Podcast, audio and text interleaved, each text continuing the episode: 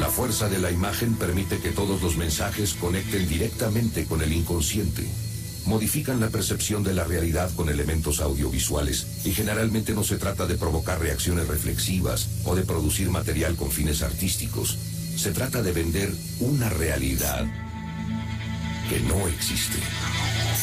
Fuerte al medio, con Agustín Espada y Santiago Marino.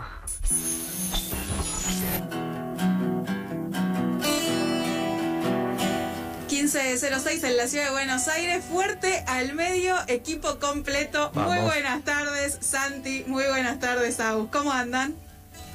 Hola, ¿cómo andan? ¿Todo bien? Muy bien. Buenas tardes, eh, May y Ale, ¿cómo andan? Muy contentos de... Bueno, en, en la semana quizás más fuerte de competencia de los Juegos Olímpicos, eh, tenemos el equipo completo para Tenemos el equipo completo, sí, sí, sí. ¿Los escuché, que somos un equipo olímpico? Somos un equipo olímpico, sí. Podemos competir en alguna Depende para qué, depende ah, para qué. Elijamos, elijamos una disciplina. Hay que, es cierto, hay que elegir una disciplina. Pero en principio tenemos el equipo completo. La semana pasada estuvo May y Santi, los escuché a distancia. Nos eh, extrañabas, decías, uy. Tenía una gana de, hablaba solo en casa, hablaba solo en casa. Y no, no eh, dije la frase, esto quedará para la próxima, para seguir pensando. Dije todas esas cosas, ya, ya las tengo, las tengo asimiladas. De hecho, las digo sin escuchar también.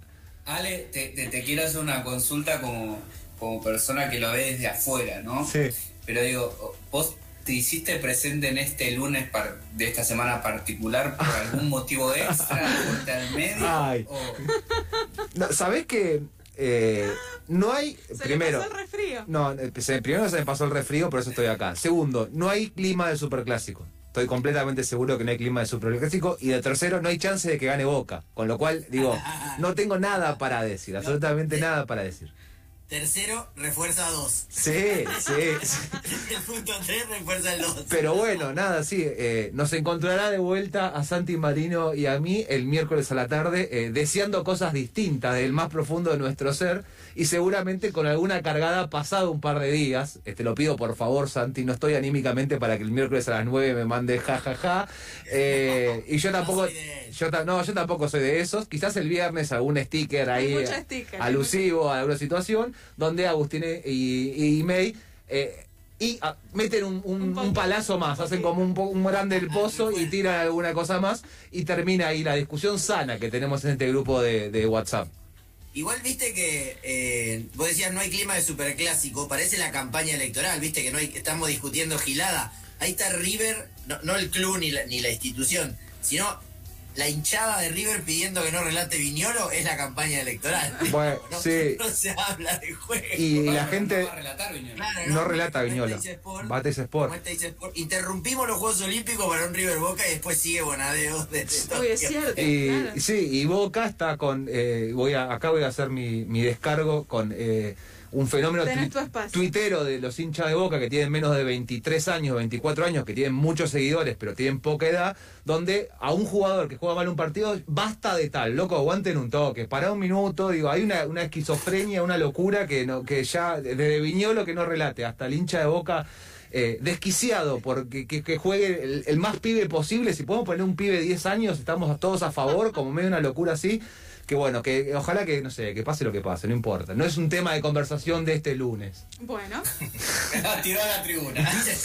medalla, de, medalla dorada para Para hacerme el boludo me gané la de oro, mirá Bueno, vamos a hacernos cargo del, del contexto. Como decía Agustín, estamos en el lunes más eh, rabiosa, eh, de rabiosa actualidad de los Juegos Olímpicos, eh, que ya tienen su su fecha de cierre más cercana que la de inicio, para hablar un poco de lo que tiene que ver con la columna Fuerte al Medio eh, en relación a los Juegos Olímpicos, que es qué negocio desarrolla el sistema infocomunicacional alrededor de los Juegos Olímpicos, qué pasa con el broadcasting tradicional, es decir, con la forma tradicional de transmitir un acontecimiento global por excelencia, quizá el primer eh, los Juegos Olímpicos eran globales antes que existiera la globalización en términos culturales. ¿Y qué pasa con el desarrollo de la tecnología que modifica desde modelos de negocio hasta comportamientos de audiencias, etcétera? Ese es el tema de hoy.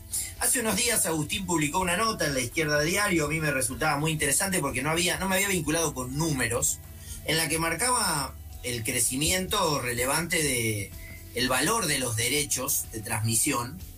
Y quería empezar preguntándote algo, Agus, que es, vos marcabas en esa nota, y supongo que lo podemos reponer ahora, un crecimiento respecto a los últimos juegos del valor de los derechos, a pesar de que podemos empezar a pensar en una tendencia decreciente del consumo tradicional de los juegos en términos de audiencia, rating, etcétera, ¿no? Sí, pienso que eh, eso lo podemos empezar a marcar a partir de estos Juegos Olímpicos. Eh, eh, efectivamente, si, uno compara y traza una, una línea entre Atenas 2004 y Tokio 2020 que se realiza en 2021, hay una duplicación del valor de los derechos televisivos de esos Juegos Olímpicos, se triplican las horas de transmisión, es decir, en, lo que significan los Juegos Olímpicos, todo lo que tiene que ver con su transmisión audiovisual gana más relevancia, desde el aspecto económico, donde para Tokio 2020 los derechos de la televisión implican dos tercios de los ingresos que genera el Comité Olímpico Internacional, el COI, este, para todos los Juegos. Este, dos tercios vienen de la venta de los derechos este, televisivos Em, y, también ligado con lo que es este, la cantidad de recursos que se ponen a disposición de la producción de contenidos ligados a los Juegos Olímpicos, que se hacen como suceden en estas este, competencias de carácter este, internacional o, mundial, se hacen de manera centralizada. ¿sí? La mayor parte de las imágenes que se ven de las competencias a lo largo y a lo ancho del mundo son producidas este, por un único productor que son los mismos organizadores de los Juegos Olímpicos. Claro, de ahí empezamos una, Perdón, Santi, una consulta respecto a, los derechos. ¿Los derechos se venden de todas las disciplinas juntas o se seccionan? No tengo conocimiento si se si se este, si se parten, digamos, por, por, competencia las este, los, los, los derechos. En el caso argentino eh, son completos. O sea, los derechos de transmisión de los Juegos Olímpicos pertenecen eh, a, una señal, en este caso eh, torneos de Teis Sports, este, que luego revende a la televisión pública que tiene la obligación este, por ley de, transmitir la participación de los deportistas argentinos en estos Juegos Olímpicos. Sí, podríamos asegurarlo, quizás si, no sé, si me equivoco lo confirmamos la próxima semana, diría Ale que las particiones tienen que ver más con cuestiones regionales que con cuestiones de tipos de competencia. Es decir, uno compra el paquete para poder transmitir en la región donde lo hace eh, y en distintas plataformas, en este caso la televisión o las plataformas en Internet. De hecho, una de las posibilidades que hay en Argentina en este momento, Agustín planteaba el, que se compró los derechos y, la obligación de revendérselo al Estado por, por la normativa. Eh, en Argentina se puede ver por TV abierta y por TV de pago. Eh, se puede ver por plataformas si sos cliente de las eh, empresas que proveen TV de pago, por ejemplo Flow o DirecTV. pero por ejemplo, un recurso muy expandido en, este, en esta semana o 10 días que van los Juegos Olímpicos es el consumo vía marca Claro, que es una plataforma que como las marcas lo indican, nuclea a dos grupos, al grupo Claro mexicano y a y a Marca, la cadena española, eh, que transmite eh, para la región latinoamericana. O sea, uno, y ahí hay una diferencia, después lo podemos hablar, uno puede consumir a demanda, incluso el tipo de contenido que quiere ver, la competencia, y no consume la lógica decidida por el que lo transmite, como es en, Teis Sports o la TV pública. Pero ahí tenemos un ejemplo entonces de que en realidad uno compra derechos de acuerdo a la región, donde puede transmitirlo, que puede ser un país, una región más amplia. Pero efectivamente creo que, concuerdo con Agustín este planteo de que acá hay un este es el, Juego Olímpico, son los Juegos Olímpicos de los cambios significativos. Eh, siempre se marcan los cambios, los ciclos olímpicos marcan cuestiones en términos de tecnología, de tecnología aplicada al deporte, a la medición de las performances, de la ropa, no sé, del comportamiento del público masivo que asiste en términos turísticos al acontecimiento. Esto está vedado en este contexto.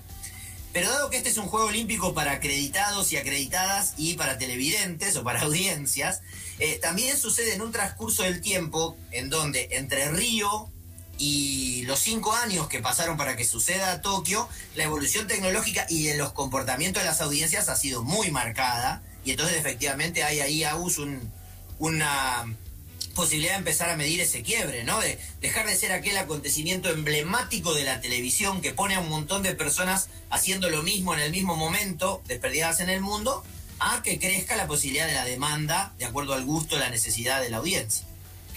Sí, eh, lo que nosotros decimos en cuanto a los Juegos Olímpicos que marcan un antes y un después en relación a, las audiencias, tiene que ver con que, por ejemplo, en los Estados Unidos, pero también en México o en España, ¿no? Teniendo en cuenta algunas, algunas notas que recopilamos para esta columna, hay una diferencia muy grande eh, que primero se registró en el, rating de televisión em, del acto de apertura de los Juegos Olímpicos, eh, y luego se fue registrando en distintas competencias. Para llegar, eh, para tener un, análisis concluyente del caso argentino, donde hay algunas competencias que, que van este, entre televisión pública y Teis Sports, eh, sumado a Deporte TV, que son las tres señales que, que un canal y dos señales este, que transmiten eh, buena parte de los Juegos Olímpicos, por no decir la totalidad. Hay algunas, algunas competiciones, como por ejemplo el vóley el domingo a la mañana, el vóley masculino. Eh,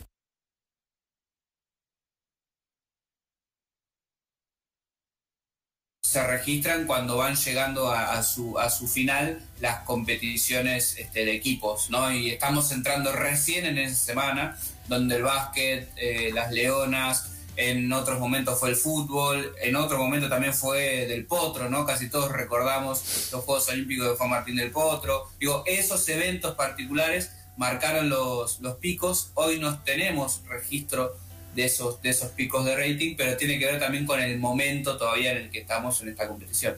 Claro, y hay una combinación también para agregar a esto que plantea Agustín, va el, el, el increyendo del interés que deriva en la segunda semana de las competencias, la lógica misma de la disputa de los torneos, que debe complementar con eh, la cuestión horaria, ¿no? que es donde se realizan los juegos y esta posibilidad de que vayan a contraturno. Hay 12 horas de diferencia eh, con Tokio y entonces algunos, eh, algunas competencias van a quedar en un horario genial, como fue el domingo a la noche el partido de las Leonas, que permitió que la TV pública casi triplicara el rating que venía haciendo los domingos. Eh, pero la otra es que mañana, si no sos muy fanático del volei, eh, no sé cuánto. Se nos tildó El partido. Eh, a ver el partido que tiene que jugar por cuartos de final. a las 9 de la mañana ya es un poco más amigable para ver el básquet, pero lo cierto es que hay muchas personas que están trabajando a esa hora y entonces hay ciertas dificultades, ¿no? Eh, lo otro que aparece, Agus, ahí eh, para pensar es qué, está sucediendo en la pantalla de la televisión argentina eh, y qué, se ofrece en términos de valor agregado, ¿no? Porque también está la cuestión de costos, de envío de equipos. no sé qué estás viendo vos. Yo estoy viendo una, unos Juegos Olímpicos que en la tele se parecen mucho a los anteriores, la transmisión centralizada, la ubicación en el IBC, son juegos en donde se va al IBC y no a los estadios, sobre todo para quienes relatan, salvo los especialistas y ciertas coberturas, y algún crecimiento muy tenue del rol de la mujer en las narraciones eh, de algunos casos específicos. Destaco eh, particularmente a Sofi Martínez en la TV pública, a Claudia Villapun en la TV pública, que está aquí en Argentina cubriendo el atletismo, o el desarrollo de Daniela Echeverry, que es una productora de hace muchísimos años en Teis Sport, que ahora eh, ganó posibilidad de relatar eh, algunas competencias, pero es poco el valor agregado que tienen las transmisiones locales, ¿no? Bueno, yo creo que hay una gran diferencia en esa materia, que es eh, la diferencia que saca Teis Sport a la televisión pública en materia de, valor agregado, ¿no? El valor agregado de la cantidad de personas que mandó Teis Sports a Tokio, un equipo de casi 50 integrantes. Todas las competencias son transmitidas desde el lugar de los hechos. Digo, ayer se, se viralizó por algunas redes sociales el video de este de Montesano y Hugo Conte en el relato del partido de volei desde el estadio. Bueno, y esa es esa para mí la, gran diferencia, además de cuatro cámaras propias, ¿no? Que tiene para registrar algunas competencias. Ayer, por ejemplo, veía la cámara propia de TS Sport en una competencia de tiro. Eh, que no estaba incluida en la transmisión oficial, que no estaba tomada por la transmisión especial. Eh, entonces me parece que ahí hay una, hay una gran diferencia. Luego, eh, digamos, hay, hay gustos ¿no? Eh, por, por, cada una de las transmisiones. pero me parece que si hay un valor agregado es el que le está dando Taste Sports, que además se juega un pleno a este a estos Juegos Olímpicos después de haber perdido el lugar de la señal de deportes más vistas a mano de ESPN en los últimos años. Claro, totalmente, porque además eh, una pantalla que se había enfriado, la de Teis Sport, a partir de eh, convertirse en una pantalla puramente hablada, de mucho talk show respecto de competencias deportivas y que vuelve a tener eh, la, crema del negocio, al menos por un ratito, ¿no? Es la marca tradicional, los Juegos Olímpicos son un contenido de Teis Sport, la figura de Gonzalo Bonadeo centraliza eh, una trayectoria, además, es como cuando uno quiere ver los juegos y pone a Bonadeo, ¿no? Después, bueno, está la tradicional cobertura que hace la TV pública con, con Kufner, que ha crecido incluso su desarrollo de coberturas, pero efectivamente ahí hay una consolidación de marca y una, un objetivo eh, bien relevante para, para, la señal. Veremos cuánto se traduce finalmente en, en, el crecimiento de la audiencia. Eso depende combinado entre los horarios y los rendimientos y las performances de los, de los equipos en Argentina eh, frente a estas posibilidades de medallas inminentes. Mañana va a ser un gran día al respecto, pero me parece que, por ahí se juega parte de lo que estos juegos quiebran y que habrá que ver el ciclo olímpico que, que comienza inmediatamente después de que termine Tokio, va a ser más corto y veremos qué pasa con París 2024 eh, para ver cuánto se consolidan esos cambios en las audiencias, ¿no? El consumo a demanda, mirar el contenido específico del deporte que a cada quien le gusta y la expansión del uso de las redes en relación con eh, la producción, distribución y exhibición de contenidos, que parece ser como la novedad central y empieza a mostrar números muy significativos en mercados muy expandidos, ¿no? Como Europa o el propio Estados Unidos. Sí, totalmente. Mientras te escuchaba, Santi, pensaba también qué impacto pueden tener los Juegos Olímpicos en la, en la transmisión de los deportes olímpicos, ¿no? Pensaba en el impacto que tuvo la medalla dorada de Paula Pareto en la transmisión de los mundiales de judo, por ejemplo, a partir de, este, de, su, eh, de su logro y bueno, este, justamente la judoka que se, se, retiró en estos Juegos Olímpicos, pensando en, en qué otra disciplina había pasado lo mismo. Yo creo que con el hockey sucedió algo similar a partir de ese Sydney 2000, este, de esas, de esas primeras, este, de, esos, de, esos, de esas primeras exitosas participaciones de las, de las leonas en los Juegos Olímpicos. Con el básquet en Atenas. ya 20 años, ¿no? Mucho, mucho tiempo consolidado. Sí. Claro, pero pensando en cómo un éxito olímpico o una, o una relevancia olímpica se transforma en la televisación de ese evento deportivo, ¿no? Entonces, creo que ahí hay cosas interesantes para, para analizar a futuro. Y esas televisaciones, perdón, Santi, fueron eh, siempre de TIC, ¿no? O sea, el, seguimiento de esas disciplinas, ¿o no? Bueno, TIC Sport nace en el 94 y su primer gran impacto es en el 96 la transmisión de Atlanta, Agustín, ¿no? Atlanta 96. Eh, sí, me, me, suena, me suena de esa manera. De todas formas, por ejemplo, eh, con el hockey, ESPN en una pantalla. Rugby también va ESPN. Claro, las competencias nacionales o las competencias de las elecciones, es cierto, son marca registrada de ESPN, pero en los Juegos Olímpicos, esto que decía Agustín, ¿no? Los Juegos Olímpicos son marca Teis Sports, claramente para la televisión argentina, y luego puede derivar ya en el sistema televisivo, ¿no? ESPN transmite las competencias locales de rugby y ha convertido ha transmitido eh, las competencias internacionales de selecciones. También la TV pública, ¿no? Me acuerdo, por ejemplo, la primera transmisión de, en alta definición en Argentina fue en el 2010 con un mundial de hockey que se jugó en Rosario ganado por las Leonas. Sí. Eh, pero, pero de nuevo me parece que es interesante esa pregunta que abre Agus, que es cuánto de los resultados deportivos puede derivar en el sistema. Y la otra que agregaría es cómo se han ayornado, es una palabra viejísima, no encontré otra. Yo la uso, eh. Ah, bueno, me siento más tranquilo porque sos el. O me siento viejo, no sé qué es usted, pero bueno, alguna de las dos.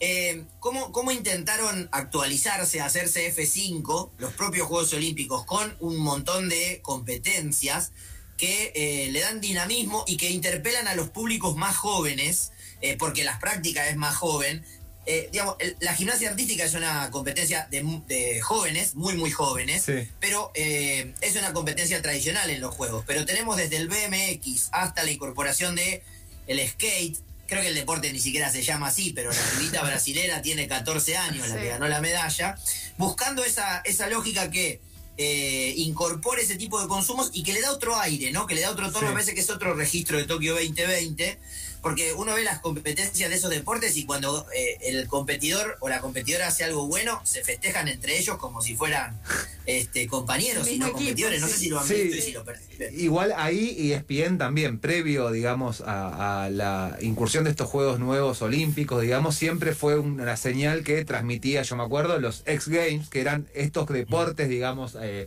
iba a decir las alternativas, pero son extremos, digamos, surf, skate, BMX, donde ya era característico poder ir a ver esos, esas competencias que no se veían en otras señales, y ESPN tenía como relatores particulares que eran muy distinguibles, digamos, en la competencia con el tipo de persona que era, digamos, quién era quien, quien lo conducía. Eh, hay que ver qué pasa después. Digo, si esto se convierte en algo más masivo o si, o si se sigue más el recorrido, la verdad que es difícil, digo, acá no hay mucho tampoco noción de, esas competencias a nivel nacional. Digo, como que no, no vea una señal quizás pensando en, bueno, se abrió una nueva beta acá para empezar a, pensar en las competencias de skate. Digo, es muy reciente, quizás en otros países sí, creo que hay, eh, se practica mucho más también, eh, sobre todo en Estados Unidos, digo, en, esa zona. Quizás Brasil ahora veo que le salió campeón una skater de 14 años, pero digo, no sé cómo lo, lo, lo absorberán esas señales, digamos, tradicionales deportivas, estas competencias nuevas. Sí, ahí yo pienso que eh, en, el, sistema mediático podemos, podemos partir el análisis, ¿no? Con TS Sport, que incluso desde hace varios años transmite la Diamond League, ¿no? Es, digamos, el evento más grande este, de, de atletismo. Eh, y de esto que decíamos del, Mundial de Judo a partir de la, medalla de Paula Pareto, y el trabajo de Deporte TV, ¿no? que casi que tiene como misión de su gestión, esta señal deportiva estatal, este, seguir a los deportistas amateurs eh, argentinos, mm. eh, mejor dicho, a los deportistas profesionales de deportes amateurs, de de, nuestro país en distintos puntos y en distintas competencias. ¿no? Me parece que ahí hay una, hay una complementariedad que también da la razón de ser de una señal deportiva estatal. Sí, eh, me parece que eh, podemos empezar a, combinar algunas ideas y preguntas para, eh, sistematizar conclusiones, agendar en relación a, qué lectura haremos de el juego terminado la semana que viene. Eh, en este caso en relación a los medios. Me parece que por un lado aparece la incertidumbre de quiénes van a ser los grandes compradores de derechos de este tipo de acontecimientos, que eh, son los últimos que parecen venir con la sincronía de consumo bajo el brazo, ¿no? Como bueno, esto se mira cuando sucede, más allá de que hay cierto desplazamiento. Si se juega a las 3 de la mañana, podés verlo eh, en, YouTube, eh, dado que no lo viste, pero digo, la incertidumbre del resultado, la final de básquet, la final de fútbol, los 100 metros del sábado a la mañana de atletismo, ese tipo de acontecimiento se consume cuando sucede. Eh, la segunda cuestión, Agus, que se me ocurre eh, ofrecer en la lista es si nos empezamos a encontrar de un modo muy masivo, muy claro y puesto sobre la mesa con los límites del broadcasting, ¿no? Eso que se conocía en la lógica de quienes estudian el sistema y buscan nuevo modelo, pero ahora puesto en aquello que miran todos a la vez. Por ejemplo, para ir a un Juego Olímpico en París, en donde cada quien mire en un canal de YouTube lo que le interesa, ah. eh, y, ¿Y cuánto perdurará? Yo creo que de todo modo va a perdurar, pero ¿cuánto perdurará esa estrategia de centralización y ordenar? Mira, esto es lo que pasó hoy, acá te entrego el resumen y a las nueve juegan las leonas. Pero hay una pregunta por el modelo de negocios, hay una pregunta por los límites del broadcasting y hay una pregunta por la cuestión de, los jugadores, ¿no? De los grandes jugadores.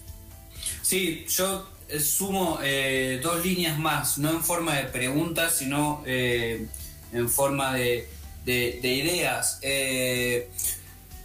los Juegos Olímpicos muestran una vez más la importancia de los derechos de transmisión para la inserción de, señales. En este caso, eh, en estos Juegos Olímpicos debutó la señal Claro Sports en la lista de cablevisión. ¿sí? ¿Por qué? Porque le podía servir de complemento de las transmisiones este, deportivas que las señales que tenían su orilla no este, estaban cumpliendo.